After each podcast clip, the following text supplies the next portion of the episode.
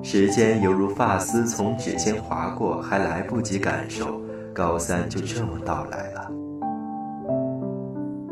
听众朋友您好，您现在收听的是由夜读 Reading 出品的睡前必听。今天为您送上的精彩美文是：如果你预知了而后的人生，还会那么义无反顾的去爱吗？我是主播李江卫。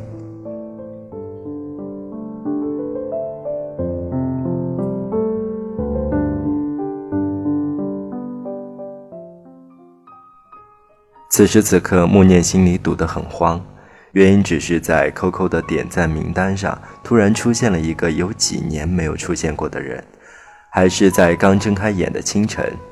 那个房间里面，穆念很想问问故事中的那个姑娘：如果你预知了而后的人生，还会那么义无反顾地去爱吗？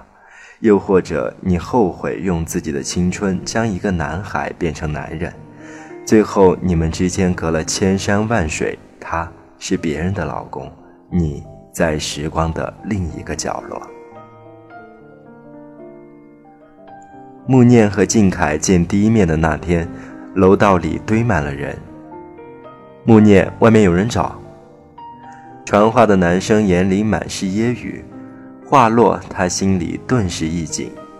这几天，穆念总是感觉有人从教室的后窗外面看他，他隐隐有些感觉。应该是又犯桃花了。走吧，念念，我跟你出去。好友好像看出了他的窘迫，拉着他的手就大步走了出去。哎，穆念，你还记得我吗？我是高飞。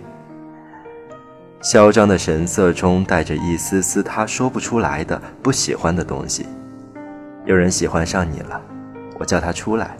静凯，静凯。他走过来的时候，穆念心里是有些鄙视的，佝偻着腰，不情愿的样子。蓦地撞上他的眼睛，那深色的瞳孔如同黑夜般宁静与神秘，里面透出的光让人捉摸不透，静静地打量着你，似乎想要看到别人的心里去。你，你有男朋友了吗？很冒昧的一个问题，他竟奇妙的怦然心动。后来听文艺范儿的好友描述，她当时像是一个懵懂的青春少女，带着一丝羞涩，一丝婉约，妙不可言。虽然她觉得朋友的话夸张的不得了，不过对于自己的表现，她还是很满意的。金凯过生日的时候，穆念送了他亲手叠的九十九支玫瑰，寓意天长地久，长相厮守。每一朵玫瑰心里都有一句密死人的情话。默念认识静凯那年，他正十八，那时青春，他们正好，像一张干净的纸，没有褶皱，没有忧虑。课桌前，他们为了高考，一个奋力写题，一个认真检查，不倦地勾画着未来的蓝图。下课后，他们你侬我侬，不知今夕还是昨夕。那些苍茫的回忆，静静地划脱生命的轨迹，正如桌上的刻痕。从今年到明年，一年又一年，记录着喜怒哀乐，印证了悲欢离合，留下了我们成长的痕迹。时间犹如发丝从指尖划过，还来不及感受，高三就这么到来了。一切都是那么的猝不及防。静凯这时候才知道，他的父母早已为他规划好了未来的一切。念念，我毕了业不上大学了。我爸妈让我去国外找他们，进修三四年我就回来。你会等我吗？骄傲自信如他，那一刻，他的眼里紧张和害怕展露无遗。我等你，没有一丝犹豫。等我们回来就结婚。过了这么些年，穆念将那高考后血淋淋的那段时间埋在心海的最深处，仿佛已经忘记。青春被时间打磨成血红，回想起心生胆怯，不太敢问过人。穆念高考失利，决定再不复读。靳凯出国进修，像狗血的桥段，女闺蜜变成了现女友，当年的甜蜜早早抛之脑后。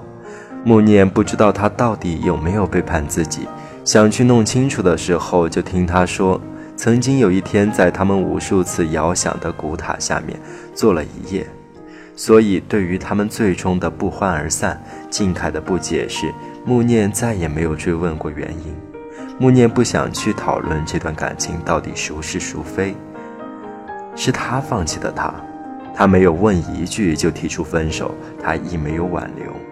在那个古老的不再回来的夏日，无论我们如何去追索，年轻的你只如云影掠过，而你微笑的面容极浅极淡，逐渐隐没在日落后的群岚。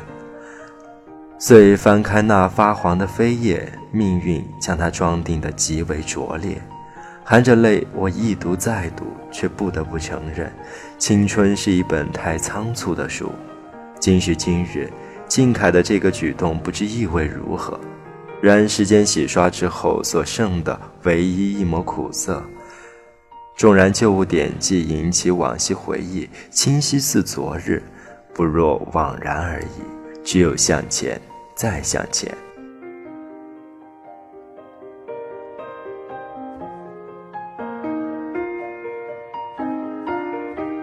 听众朋友您好，您现在收听的是睡前必听。